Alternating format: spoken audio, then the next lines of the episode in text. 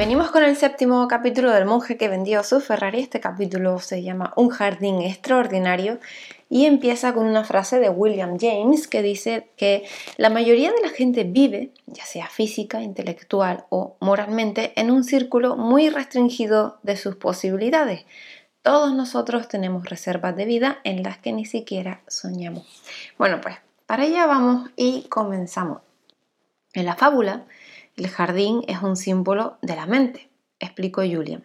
Si cuidas de tu mente, si la nutres y la cultivas como si fuera un fértil jardín, florecerá más allá de tus expectativas. Pero si dejas que la maleza arraigue, nunca podrás alcanzar la paz de espíritu y la armonía interna. Deja que te haga una pregunta yo. Si yo fuera el patio donde tienes ese jardín del que tanto hablabas antes y echaras residuos tóxicos sobre tus queridas petunias, no daría ninguna ilusión, ¿verdad? Bueno, cierto. En realidad, los buenos jardineros guardan sus posesiones como soldados orgullosos y procuran que nada pueda contaminar pues, sus plantaciones. Pero fíjate en los residuos tóxicos que que la mayoría de la gente mete en el fértil jardín de su mente. Y es un día tras otro, preocupaciones, ansiedades, la nostalgia del pasado, los, cálculos sobre el futuro y los miedos que, que ellos mismos al final alimentan y que pueden destrozar el mundo interior de cualquier persona, ¿no? Es muy complicado. En la lengua nativa de los sabios de Sivana, que existe desde hace 4.000 años, el símbolo que representa por escrito la preocupación es muy similar al que simboliza una pira funeraria. El yogi Raman me dijo que no era una simple coincidencia. La preocupación priva a la mente de gran parte de su poder y antes o después acaba dañando el alma. Para vivir una vida de máxima plenitud hay que montar guardia y dejar que entre en tu jardín solo la información más selecta. No puedes permitirte el lujo de un pensamiento negativo ni uno solo. Las personas más alegres, dinámicas, satisfechas de este mundo no difieren mucho de ti o de mí. Todos estamos hechos de carne y hueso. Todos venimos de la misma fuente universal. Sin embargo, los que hacen algo más que existir, los que asusan las llamas de su potencial humano y saborean la danza mágica de la vida, sí hacen cosas distintas de los que viven una vida corriente y la más destacada de ellas es que adoptan un paradigma positivo acerca de su mundo y cuánto hay en él. Los sabios me enseñaron que en un día normal, la persona normal tiene unos 60.000 pensamientos. Y lo que a mí me chocó, sin embargo, fue que el 99% de los mismos era exactamente igual que el día anterior. Nah, ¿lo dices en serio? Pregunté. Por supuesto, Mira, es la tiranía del pensamiento empobrecido. La gente que piensa lo mismo todos los días, cosas negativas en su mayoría, han caído en malos hábitos mentales y en vez de concentrarse en las cosas buenas y, pensar en, cómo hacer que todo sea mejor, son cautivos de sus respectivos pasados. Unos se preocupan de fracasos sociales o de problemas financieros, otros se la pues se lamentan de sus infancias, otros, pues bueno, en fin, se, no sé, se preocupan de asuntos más insignificantes, el modo en que un dependiente los ha tratado o el comentario malicioso de un compañero de trabajo. De ese modo, permiten que las preocupaciones priven a su mente de su fuerza vital. O sea, están bloqueando el enorme potencial de la mente para aportar todo lo que ellos quieran, ya sea emocional, física y espiritualmente. Estas personas no se dan cuenta de que, administrar la mente es administrar la vida. Hmm, la manera de pensar depende del hábito, así de simple, prosiguió Julian con convicción. En general la gente no se percata del enorme poder de la mente. He aprendido que incluso los más dotados pensadores utilizan solo una centésima parte de sus reservas mentales. En Sivana, los sabios se atrevieron a explorar diariamente ese potencial y los resultados pues, fueron asombrosos. El yogi Raman, a través de una práctica muy disciplinada, ha condicionado su mente hasta el punto de ser capaz de ralentizar su corazón a voluntad. O incluso había conseguido entrenarse para no dormir durante la semana, aunque yo nunca te, sugeriría que empezaras marcándote objetivos pues como eso. Si te sugiero que empieces de verdad por considerar tu mente como lo que es el mayor don de la naturaleza. ¿existen ejercicios para desbloquear el poder de la mente? Pregunté. Y añadí con frescura. Si pudiera ralentizar mi corazón sería la sensación de la fiesta. De momento, no te preocupes por eso, te enseñaré unas técnicas que podrás practicar más adelante y que también te mostrarán el poder de esa antigua tecnología. Por ahora, lo más importante es que entiendas que el dominio mental se logra con entrenamiento, ni más ni menos. Casi todos tenemos las mismas materias primas desde que respiramos nuestra primera bocanada de aire. Lo que separa a los que, consiguen más cosas o a los que son más felices en el modo en que emplean y refinan esos materiales. Cuando te dedicas a transformar tu mundo interior, tu vida ya pasa rápidamente del reino del ordinario al del extraordinario.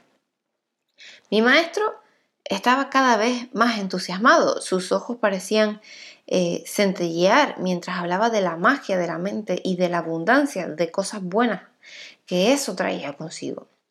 ¿Sabes, John? Cuando vas el telón solo hay una cosa sobre la que tenemos dominio absoluto. Hmm, ¿Nuestros hijos? dijo sonriendo. No, nuestras mentes. Quizás no podemos controlar el tiempo atmosférico, el tráfico o, el humor de quienes nos rodean, pero ten por seguro que podemos controlar nuestra actitud hacia esos hechos. Todos tenemos el poder de determinar en qué cosa vamos a pensar en un momento dado. Esta capacidad es parte de lo que nos define como humanos. ¿Sabes? Una de las joyas de la sabiduría terrenal que he aprendido en mis viajes a Oriente es también una de las más sencillas. Julian hizo una pausa como para invocar un don precioso. Bueno, ¿de qué se trata? Pregunté. No existe lo que llamamos realidad objetiva o mundo real, o sea, no existe en los absolutos. El rostro de tu peor enemigo puede ser el de mi mejor amigo. Algo que parece una tragedia para alguien puede contener la semilla de una magnífica oportunidad para otro. Lo que separa de veras a las personas alegres u optimistas de las que están sumidas en la desdicha es la forma de interpretar y procesar las circunstancias de la vida. Pero Julian, una tragedia es siempre una tragedia. Te pondré un ejemplo. Estando en Calcuta conocí a una maestra de escuela llamada Malika Chan. Adoraba enseñar y trataba a sus alumnos como si fueran hijos suyos, alimentando su mente con enorme bondad. Su lema era vale tanto tu determinación como tu inteligencia. Bueno, toda la comunidad la conocía pues como una persona que vivía volcada hacia los demás, que servía desinteresadamente a quienes lo necesitaban. Por desgracia, su escuela, que había sido testigo silencioso del paso de generaciones de colegiales, sucumbió a la llama de un incendio provocado por un pirómano. La comunidad pues entera sintió su pérdida, pero bueno, a medida que pasaba el tiempo, la cólera pues dio paso a la apatía y la gente se conformó con el hecho de que sus hijos no tuvieran una escuela donde ir. Bueno, ¿y qué fue de Malika? Ella era diferente, una optimista a ultranza. Supo ver eh, una oportunidad en lo que había sucedido. Malika explicó a los padres que todo revés aporta un beneficio igual si uno sabe buscarlo. El incendio ocultaba un regalo. La escuela que había aparecido, eh, perecido era vieja y decrépita. El techo tenía goteras, el piso había pandeado bajo los millares de pies que había pasado por allí. Ahora tenían la ocasión que habían estado esperando para sumar su fuerza y construir una escuela pues mucho mejor, una escuela que sirviera a muchos otros niños en el futuro. Y así, pues impulsado por aquella mujer de 64 años, aunaron sus recursos colectivos y reunieron fondos para edificar una nueva escuela, como ejemplo palpable del poder de la gente frente a la adversidad. Entonces, es como el viejo adagio, aquel que dice lo de la copa medio llena en vez de medio vacía. Es una buena manera de verlo. O sea, no importa lo que te ocurra en la vida, porque tienes la capacidad de elegir tu, tu reacción. Cuando consigas arraigar el hábito de buscar lo positivo en cada circunstancia, tu vida pasará a sus dimensiones superiores. Es una de las más importantes leyes naturales. Y todo empieza sabiendo utilizar tu mente con eficacia Exacto, John. Todo éxito, ya sea material o espiritual, empieza en esa masa de 5 kilos que tenemos sobre los hombros. O más, concretamente, en los pensamientos que cada uno introduce en su mente cada segundo de cada minuto de cada día de, de la vida. O sea, el mundo exterior refleja el estado del mundo interior. Controlando los pensamientos y la manera de reaccionar a los acontecimientos de la vida, uno empieza a controlar su destino. Hmm. Julian, lo que dices tiene sentido. Supongo que mi vida se ha vuelto tan ajetreada que nunca tengo tiempo de pensar en estas cosas. Por ejemplo, cuando estaba en la facultad, mi mejor amigo Alex solía leer libros de autoayuda. Decía que le motivaban y que le daban energía para afrontar nuestro agobiante trabajo. Y me contó que uno de esos libros explicaba que el carácter mm, chino para expresar el concepto crisis se comprende de dos subcaracteres. Uno significaba peligro y el otro oportunidad. Creo que hasta los chinos de antaño sabían que toda circunstancia amarga tiene su lado positivo, siempre que uno tenga el valor de buscarlo, claro. El yogi Ramón lo explicaba en estos términos, no hay errores en la vida, solo lecciones. No existe una experiencia negativa, sino solo oportunidades que hay que aprovechar para avanzar por el camino del autodominio.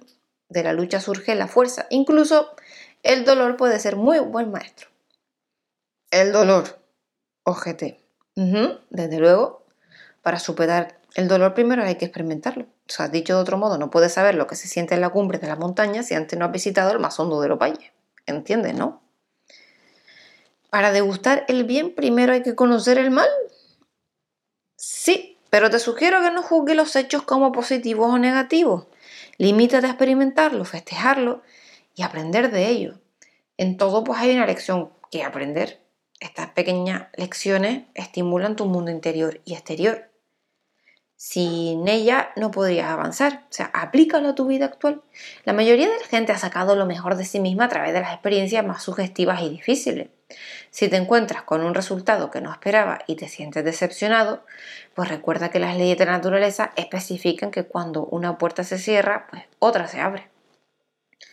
Julian empezó a levantar los brazos con el entusiasmo de un pastor protestante arragando su congregación. Cuando hayas aplicado este principio a tu vida diaria y empiezas a condicionar tu mente para traducir cada acontecimiento en uno positivo, podrás desterrar para siempre las preocupaciones. Te convertirás en el arquitecto de tu propio futuro.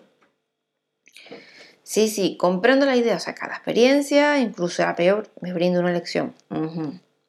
Por consiguiente, debo abrir mi mente para aprender de cada experiencia. Y así seré cada vez más fuerte y más feliz. ¿Qué más puede hacer un humilde abogado de clase media para mejorar las cosas? en primer lugar, empieza a vivir de tu imaginación, no de tus recuerdos. Para liberar todo el potencial de tu mente, tu cuerpo y tu alma, primero debes expandir tu imaginación. Verás, las cosas son creadas dos veces, primero en el taller de la mente y después en la realidad. Yo llamo a este proceso el cianotipo, porque todo lo que creas en tu mundo exterior empieza con una simple cianocopia en tu mundo interior, en la exuberante pantalla de tu mente. Cuando aprendas a controlar tus pensamientos y sepas imaginar mm, gráficamente todo lo que deseas de esta vida terrenal en un estado de absoluta expectativa, las fuerzas dormidas empezarán a despertar en ti. Ya, lo primero que harás será abrir el potencial de tu mente para crear la vida mágica que yo creo que mereces. De hoy en adelante Olvida el pasado. Atrévete a soñar que eres más que la suma de tus actuales circunstancias. Bueno, excepto de las mejores, o sea, te sorprenderán los resultados.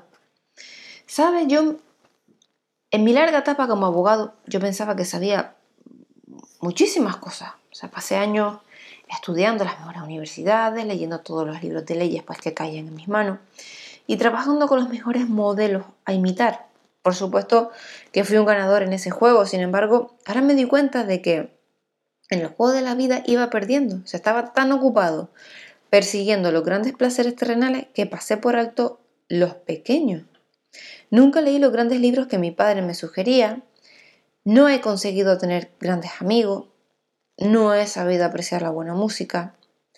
Y aparte de eso, debo decir que me considero entre los afortunados. O sea, mi ataque fue mi momento decisivo, mi despertar personal, si lo quieres decir así. O sea, lo creas o no, yo, aquello me dio una segunda oportunidad de vivir una vida más inspirada y plena, o sea, como marica echando, o sea, vi las semillas de la oportunidad en mi dolorosa experiencia y tuve el valor de alimentarla. Vi que Julian no solo era joven por fuera, por dentro era mucho más sabio. Y aquello era algo más que una fascinante conversación con un viejo amigo. Me di cuenta de que hoy podía ser mi momento decisivo, una clara oportunidad para empezar otra vez. Mi mente empezó a reflexionar sobre todo lo que estaba mal en mi vida. Por supuesto, tenía una gran familia y un trabajo estable como abogado bien considerado, pero había momentos en que sabía que debía haber algo más. Tenía que llenar ese vacío que empezaba a inundar mi existencia. De muchacho yo tenía sueños importantes. Solía imaginarme como un héroe del deporte o un magnate de los negocios. Creía realmente que podía llegar a ser lo que yo quisiera. Y recordé también cómo me sentía de joven creciendo al sol de la costa oeste. Lo pasaba muy bien con placeres, sencillos como bañarme desnudo, montar en bicicleta por el bosque. Sentí una gran curiosidad. Era un aventurero. No había límites respecto a lo que el futuro podía depararme. Creo que no he vuelto a sentir esa alegría ni esa libertad en más de 15 años. ¿Qué fue lo que pasó? Tal vez perdí de vista mis sueños cuando me hice adulto y pues me resigné a actuar como se supone que han de hacerlo los adultos. Tal vez los perdí de vista cuando entré a la facultad y empecé a hablar como se supone que han de hacer los abogados. Bueno, en cualquier caso, aquella noche con Julia me decidí a no pasar más tiempo ganándome la vida y a invertir mucho más tiempo en crear una vida. Parece que te he hecho pensar en tu propia vida, comentó Julian. Piensa en tus sueños, en cómo eras de pequeño. Jonas Salk dijo mejor cuando escribió que he tenido sueños y he tenido pesadillas. Superé mis, mis pesadillas gracias a mis sueños. Atrévete a desempolvar tus sueños, John. Empieza a amar otra vez la vida y a gozar de sus maravillas. Despierta el poder de tu propia mente que tiene para hacer las cosas que sean como quieres. Todo el universo cooperará contigo para que esa vida sea mágica. Metió la mano en su túnica y extrajo una cartulina del tamaño de una tarjeta de visita con los cantos rasgados, al parecer debido al uso. Un día, mientras Yogi Raman y yo caminamos por un tranquilo sendero de la montaña, le pregunté quién era su filósofo favorito. Me dijo que había tenido mucha influencia en su vida y que le resultaba difícil destacar una como su fuente de inspiración. Y había una cita, no obstante, que siempre llevaba en su corazón, una cita que integraba todos los valores que más apreciaba tras una vida dedicada a la contemplación. Y en aquel lugar bellísimo, un lugar mm, perdido en las montañas, aquel sabio de Oriente la compartió conmigo. Yo también grabé sus palabras en mi corazón. Me sirven para recordar cada día aquello que somos y aquello que podemos ser. Eran palabras del gran filósofo indio Patanjali. Repetirlas en voz alta cada mañana antes de sentarme a meditar ha influido poderosamente en mí. Recuerda, John, que las palabras son la encarnación verbal del poder. Julian me enseñó la tarjeta y la cita del filósofo decía así. Cuando te inspira un objeto importante, un objetivo importante, un proyecto extraordinario, todos tus pensamientos rompen sus ataduras. Tu mente supera los límites, tu conciencia se expande en todas direcciones y tú te ves en un mundo nuevo y maravilloso. La fuerza, facultades y talentos ocultos cobran vida y descubre que eres una persona mejor de lo que habías soñado ser. Fue en ese instante cuando vi la conexión entre vitalidad física y agilidad mental. Julian gozaba de una salud perfecta y se veía mucho más joven que cuando nos conocimos. Estaba lleno de dinamismo y su vigor, pues entusiasmo y optimismo parecían ilimitados. Había cambiado muchas cosas en su estilo de vida, pero era obvio que el punto de partida de su transformación no era otro que su buena salud mental.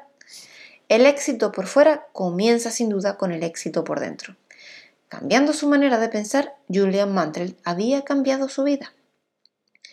¿Y cómo puedo yo desarrollar esa actitud positiva, serena e inspirada, Julian? Después de tantos años de rutina, mis músculos mentales han perdido elasticidad. Si lo pienso bien, ah, tengo muy poco control sobre los pensamientos que flotan en el jardín de mi mente, dije con sinceridad.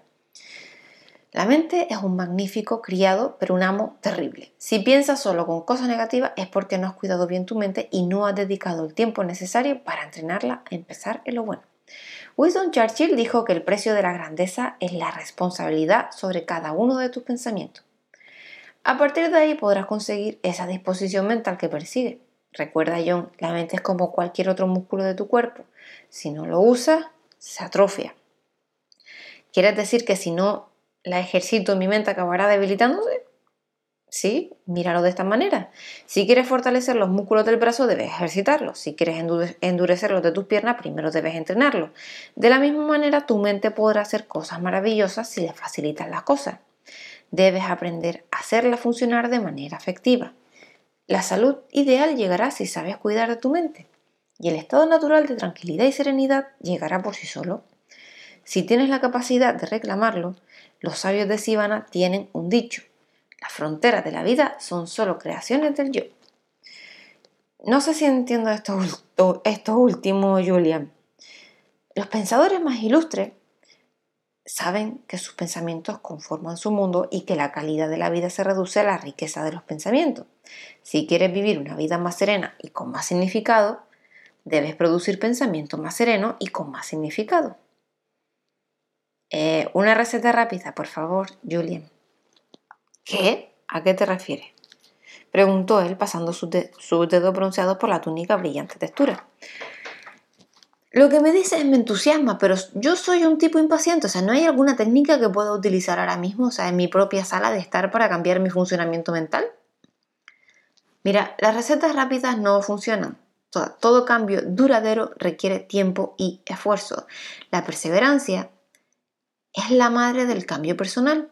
Eso no quiere decir que necesites años para producir cambios profundos en tu vida. O sea, si aplicas diariamente y con diligencia estas estrategias durante un mes, los resultados te sorprenderán. O sea, empezarás a aprovechar los niveles más altos de tu propia capacidad y entrar pues en el reino de lo milagroso.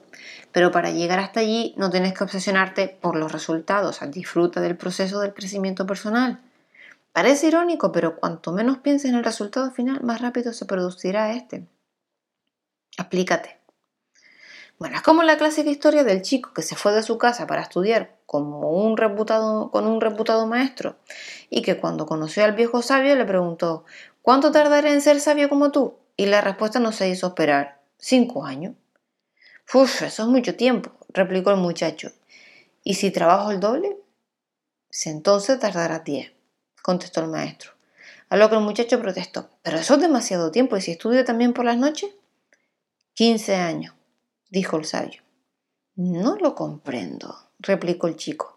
Cada vez que prometo dedicar más energía, tú me dices que tardaré más en lograr mis objetivos. ¿Por qué? La respuesta es muy sencilla. Si tienes un ojo puesto en el destino que esperas alcanzar, solo te queda otro para que te guíe en el viaje. muy agudo, señor abogado, concedí. Parece la historia de mi vida. Ten paciencia y vive en la conciencia de que todo lo que buscas llegará tarde o temprano si te preparas debidamente. Mira, Julian, yo nunca he sido un tipo con suerte, o sea, siempre he querido y he tenido que echar una mano de la pura y dura insistencia. Dime, John, ¿qué es la suerte? replicó él afablemente. Nada más que la suma de preparación y oportunidad.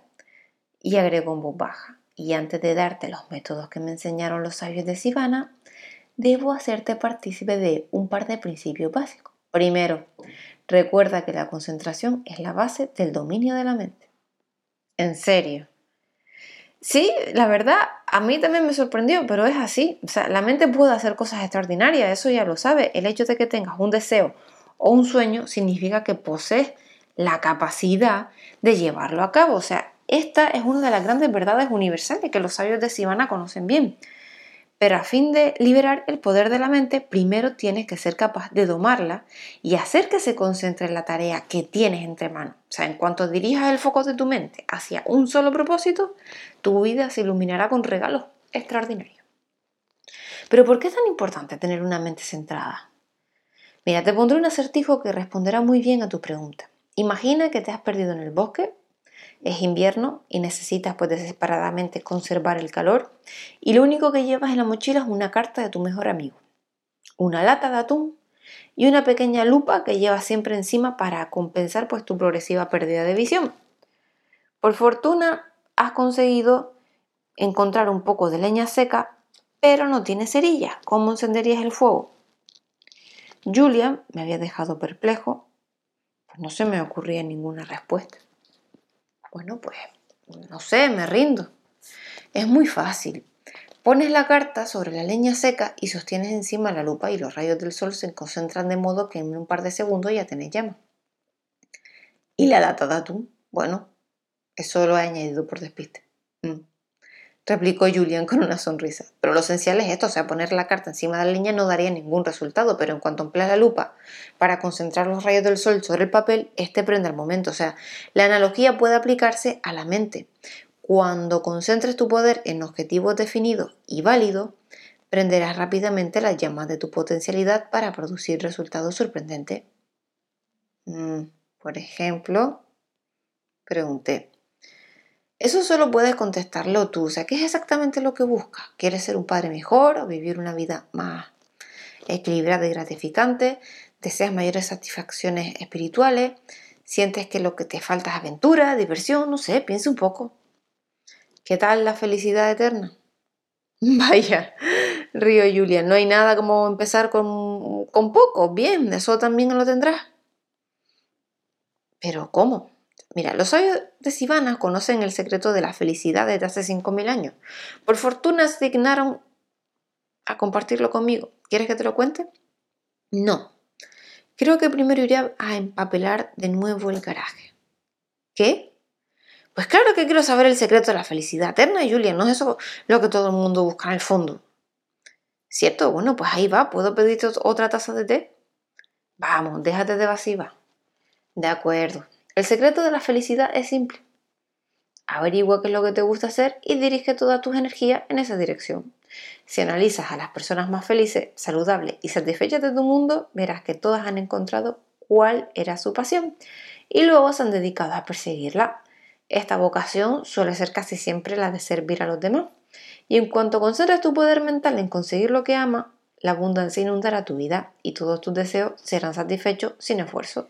O sea, que se trata de averiguar lo que te gusta y luego hacerlo. ¿Es eso? Sí merece la pena, replicó Julian. ¿Cómo defines lo que merece la pena? Ya he dicho, John, que tu pasión debe mejorar la vida de los demás o, pues, servir de alguna manera. Víctor Frank lo dijo mucho mejor que yo cuando escribió, por ejemplo, de que el éxito como la felicidad no debe perseguirse, sino seguirse y eso solo es posible como efecto secundario de la dedicación personal a una causa mayor que a uno mismo. Primero descubre cuál es la misión de tu vida y así despertarás cada mañana con una reserva ilimitada de energía y entusiasmo. Todos tus pensamientos estarán pues concentrados en tu objetivo, o sea, no tendrás tiempo para perder el tiempo. El poder de la mente, por tanto, no se malgastará en pensamientos insignificantes automáticamente pues borrarás el hábito de preocuparte y te volverás pues mucho más eficaz y productivo. Aún más, tendrás mm, un profundo sentido de la armonía interna, como si algo te guiara para realizar tu misión en la vida. Es una sensación maravillosa. A mí me, encanta. Bueno, fascinante. Me gusta eso de, de despertar sintiéndome bien. Para serte franco, Julian, yo casi siempre me quedaría en, las camas. O sea, sería mejor que, que meterse en el tráfico, tratar con un cliente enfadado o agresivo, o sea, enfrentarse a tantas influencias negativas, eso mm, me produce un enorme cansancio. ¿Sabes por qué la gente suele dormir tanto? ¿Por qué? Pues porque no tienen nada mejor que hacer. O sea, los que se levantan con el sol tienen una cosa en común. ¿La locura? Muy gracioso. No, todos tienen un objetivo que aviva las llamas de su potencial interior. Sus prioridades los impulsan, pero no de un modo obsesivo ni enfermizo, o sea, y dado su entusiasmo y su amor por cuanto hacen en la vida, esa gente sabe vivir el presente. O sea, su atención está centrada en la tarea que se han marcado. De ese modo, pues no hay fuga de energía. Esas personas son los individuos más vitales que hayas tenido la suerte de conocer. Eh, fuga em, de energía, o sea, me suena un poco a New Age, Julia. Seguro que eso, que no, que eso no lo has aprendido en Harvard. es cierto, ese concepto me viene de los sabios de Sivana, aunque tiene siglos de antigüedad. Su aplicación es tan interesante hoy como lo fue cuando se inventó. A muchos de nosotros nos consume una innecesaria e interminable preocupación por todo, o sea, lo cual nos priva de, la vitalidad natural. ¿Alguna vez has visto una rueda de bicicleta? Bueno, pues claro, ¿no? Cuando está hinchada del todo, esa rueda puede llevarte sin problemas a tu destino. Pero si hay alguna fuga de aire, el neumático acaba desinflándose y tu viaje termina pues bruscamente Y así funciona también la mente. Las preocupaciones hacen que tu preciosa energía mental tenga fuga.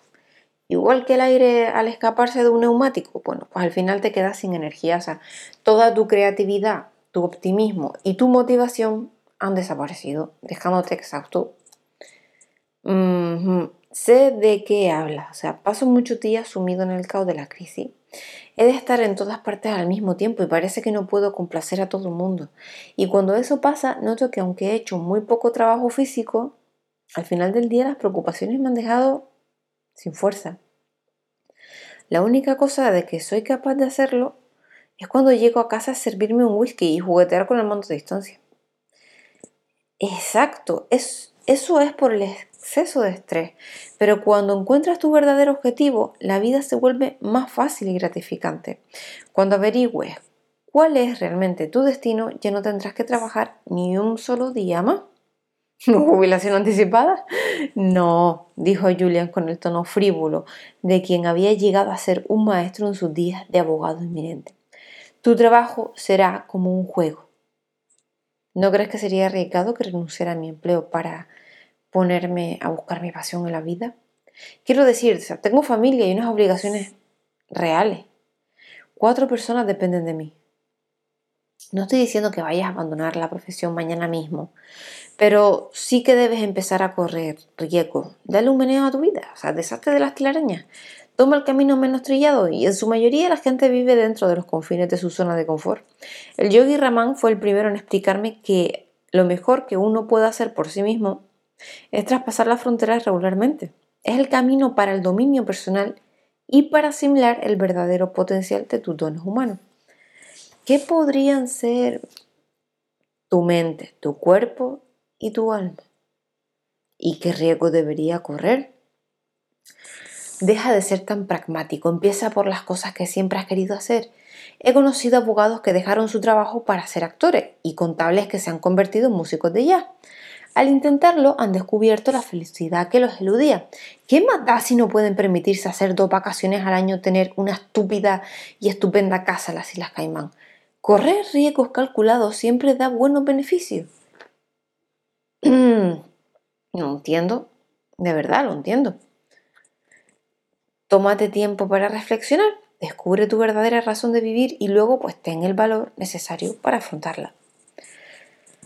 Yo no hago, mm, no hago más que pensar, para ser sincero, que parte de mi problema es que pienso demasiado. O sea, mi mente no descansa nunca y a veces me vuelve muy loco. Bueno, lo que yo sugiero es diferente. Los sabios de Sivana siempre se tomaban un tiempo para meditar en silencio sobre dónde estaban, pero también sobre dónde iban. Dedicaban tiempo a reflexionar sobre su misión en la vida y su manera de vivirla. Es más, pensaban profundamente sobre cómo mejorar día a día. Las mejoras diarias producen resultados duraderos que, bueno, a su vez conducen a cambios positivos. Entonces, ¿Debo reflexionar sobre mi vida con regularidad?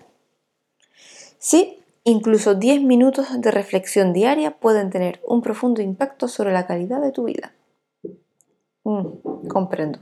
El problema es que cuando el día se me pone cuesta arriba ni siquiera encuentro 10 minutos para comer. Amigo mío, decir que no tienes tiempo para mejorar tus pensamientos es como decir que no tienes tiempo para echar gasolina porque estás demasiado ocupado conduciendo. Mm, sí, oye, decía que ibas a enseñarme algunas técnicas. Observé esperando conocer alguna manera práctica de aplicar los conocimientos de Julian. Hay una técnica para dominar la mente que supera todas las demás. Los sabios de Sivana la compartieron conmigo con gran fe y confianza, y después de practicarla durante 21 días me sentí más enérgico, entusiasta y dinámico de lo que me había sentido muchos años. Es una técnica que tiene más de 4.000 años y se llama el corazón de la rosa. Sigue, sigue. Lo único que se requiere para este ejercicio es una rosa fresca y un lugar silencioso. Los entornos naturales son lo mejor. Por una habitación tranquila también nos sirve. Empieza mirando el centro de la rosa, a su corazón. El yogi Raman me dijo que una rosa es muy parecida a la vida. Encontrarás espinas por el camino, pero si tienes fe, crees en tus sueños y acabarás cruzando las espinas para llegar al corazón de la flor. Sigue mirando la rosa Fíjate en su color, textura y diseño. saborea su fragancia y piensa únicamente en el objeto que tienes ante ti. Al principio notarás que otros pensamientos te distraen. Es el síntoma de una mente mal entrenada. Pero no te apures porque la cosa mejorará enseguida. Vuelve tu atención al objeto en que estás fijándote. Tu mente no tardará en volverse fuerte y disciplinada. Eh, ¿Y eso es todo? Parece fácil, la verdad. Y ahí está lo bueno, John, replicó Julian. Sin embargo, para que sea efectivo este ritual debe realizarse a diario. En los primeros días te resultará muy difícil emplear siquiera cinco minutos en este ejercicio. La mayoría de nosotros vive en un ritmo tan frenético que la quietud y el silencio nos resulta extraños e incómodos. La mayoría de la gente diría que no tiene tiempo de sentarse a mirar una flor. Son las mismas personas que dicen no tener tiempo para disfrutar la risa de los hijos o andar descalzo bajo la lluvia. Dicen que están demasiado ocupados pues para hacer cosas semejantes. Ni siquiera tienen tiempo para ser amigos, pues eso también lleva su tiempo. ¿Sabes mucho de esa clase de personas? Bueno, yo era así, dijo Julian. Hizo una pausa y se quedó quieto, con su intensa mirada eh, clavada en el reloj de caja que, que mi abuela nos había regalado a Jenny y a mí cuando inauguramos nuestra casa. Cuando pienso en los que viven esa clase de vida, me acuerdo de las palabras de un viejo novelista británico favorito de mi padre. No hay que dejar que el reloj y el calendario nos impida ver que cada momento de la vida es un milagro y un misterio. Persiste y emplea cada vez más tiempo la contemplación del corazón de la rosa, continuó Julian con voz gutural. Antes de dos semanas deberías ser capaz de practicar el ejercicio durante 20 minutos sin que tu mente se distraiga en otras cosas. Y este será el primer indicio de que estás recuperando el control de la fortaleza de tu mente. De ese modo se encontrará única y exclusivamente en lo que tú le ordenes. Será un maravilloso sirviente, capaz de hacer por ti cosas extraordinarias. Recuerda que o tú controlas tu mente o ella te controla a ti.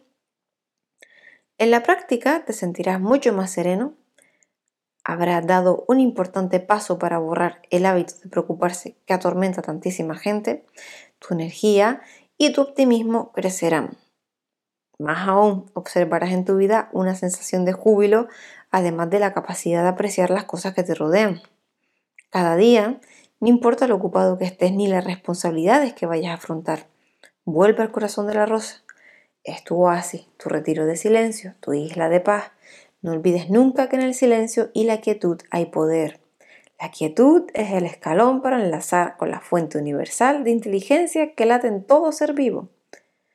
Todo aquello me fascinó. ¿Sería realmente posible mejorar la calidad de mi vida mediante tan simple estrategia? Bueno, supongo que hay algo más que el corazón de la rosa detrás de los cambios que observo en ti. Repuse, sí, tienes razón, de hecho mi transformación se produjo como resultado de utilizar diversas estrategias altamente efectivas. Son todas tan sencillas como el ejercicio que acabo de explicarte. La clave, John, está en que abras tu mente a la posibilidad real de vivir una vida plena. Mm. Julian, convertido en mina de sabiduría, siguió revelándome lo que había aprendido de Sivana. Otra técnica especialmente útil para librar a la mente de las preocupaciones y demás influencias negativas se basa en lo que el yogi Raman llamó pensamiento opuesto. Según las grandes leyes de la naturaleza, la mente solo puede pensar una cosa cada vez. Pruébalo tú mismo, John, verás que es cierto.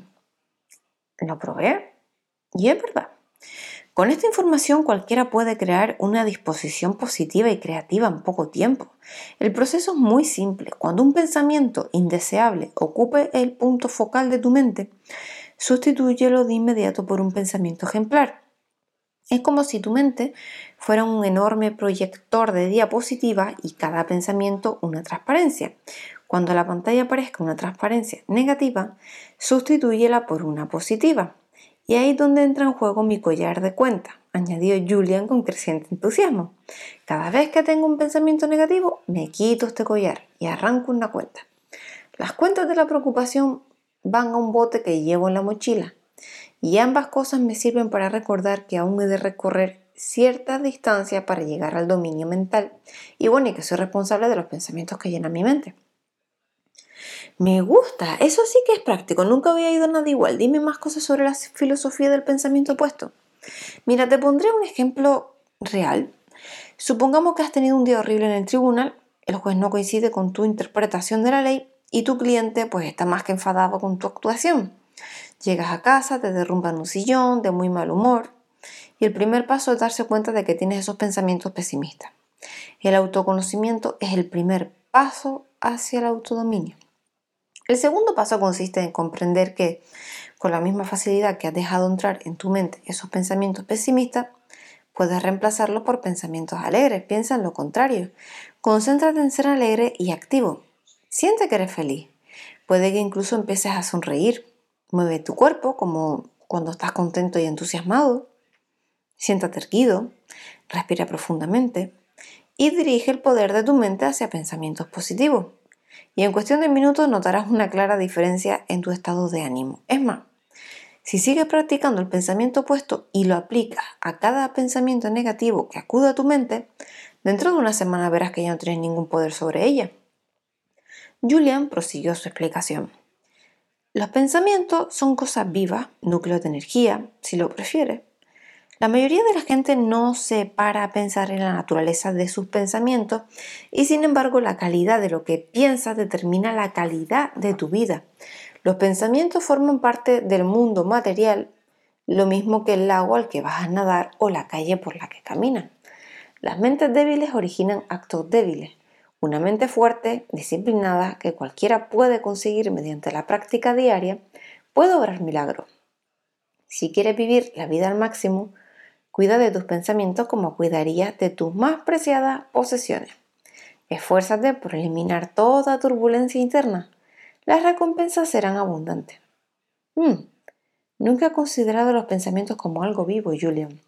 Dije, pero sí veo cómo influyen en todos los elementos de mi mundo. Los sabios de Simanan creían firmemente que uno debería pensar solo pensamientos puros o stavik.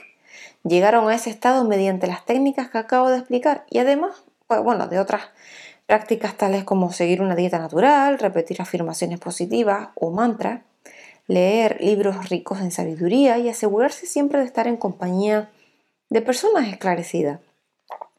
Si un solo pensamiento impuro entraba en el templo de sus mentes, se castigaban a sí mismos pues recorriendo muchos kilómetros hasta una imponente cascada y poniéndose bajo el chorro de agua hasta que no podían aguantar más. Pensaba que habías dicho que eran sabios. Ponerse bajo una cascada de agua solo para haber tenido un pequeño pensamiento negativo me parece una conducta extravagante. Julian tenía la respuesta a flor de labio. John, te seré franco, no puedes permitirte el lujo de un solo pensamiento negativo.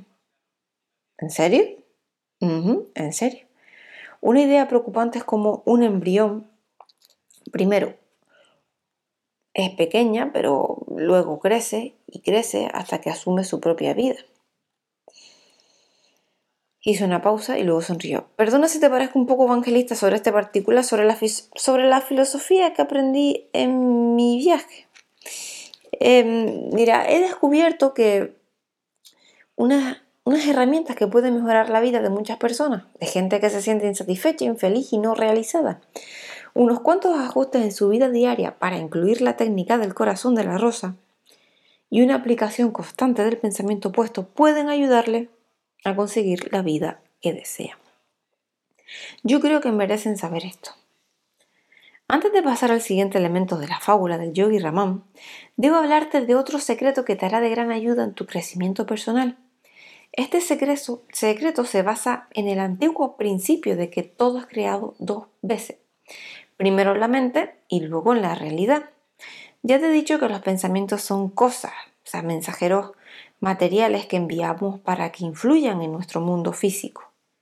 También he explicado que si esperas hacer mejoras notables en tu mundo exterior, pues debes primero empezar por dentro y modificar el calibre de tus pensamientos. Los sabios de Sivana tenían una manera de asegurarse que sus pensamientos fuesen puros e íntegros.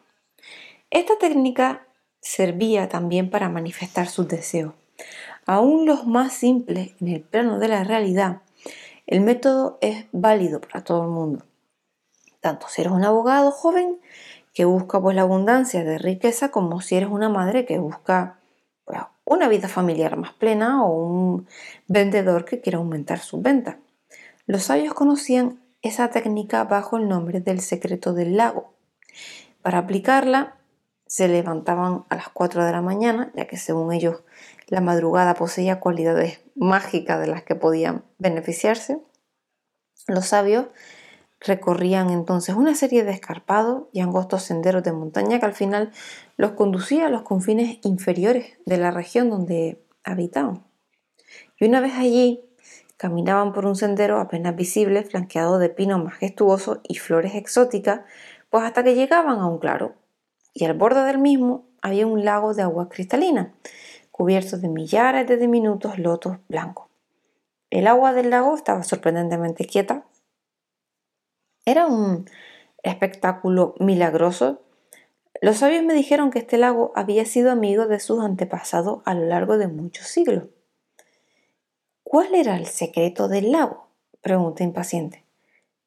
Julian explicó que los sabios observaban las aguas del lago e imaginaban sus sueños convertidos en realidad. Si era la virtud de la disciplina lo que deseaban cultivar interiormente, se imaginaban a sí mismos levantándose con el alba, realizando su riguroso régimen físico y pasando días enteros en silencio para robustecer su fuerza de voluntad. Si lo que buscaban era más alegría, miraban el lago y se imaginaban riendo o sonriendo cada vez que encontraban a un hermano o hermana. Si deseaban coraje, se imaginaban actuando con determinación en un momento de crisis. El yogi Raman me dijo que de pequeño le faltaba confianza pues era más menudo que los otros chicos de su edad. Y aunque estos eran amables con él, Raman se iba volviendo inseguro y tímido. Y para curar su debilidad, el yogi Raman viajó a aquel lugar celestial, utilizó el lago como pantalla para ver imágenes de la persona que él deseaba ser y a veces se representaba a sí mismo como un líder, alto y dotado de una voz potente y autoritaria. Otros días se veía a sí mismo como deseaba ser cuando fuera mayor, un sabio imbuido eh, de una tremenda fuerza interior. Todas las virtudes que deseaba tener en la vida las vio primero en la superficie del lago y al cabo de unos meses el yogi Raman se convirtió en la persona que mentalmente había deseado ser. La mente trabaja con imágenes, las imágenes afectan a la imagen del yo y esta afecta al modo de que uno se siente y actúa. Si la imagen del yo te dice que eres demasiado joven para ser un gran abogado o demasiado viejo para cambiar tus hábitos, jamás lograrás estos objetivos. Si la imagen del yo te dice que la vida es llena de objetivos, excelente salud y felicidad, pues es solo para gente de procedencia distinta a la tuya, esta profecía acabará por convertirse en una realidad. Pero cuando pasas imágenes inspiradoras e imaginativas por la pantalla de cine de tu mente, cosas maravillosas empiezan a ocurrir en tu vida. Einstein dijo que la imaginación es más importante que el saber.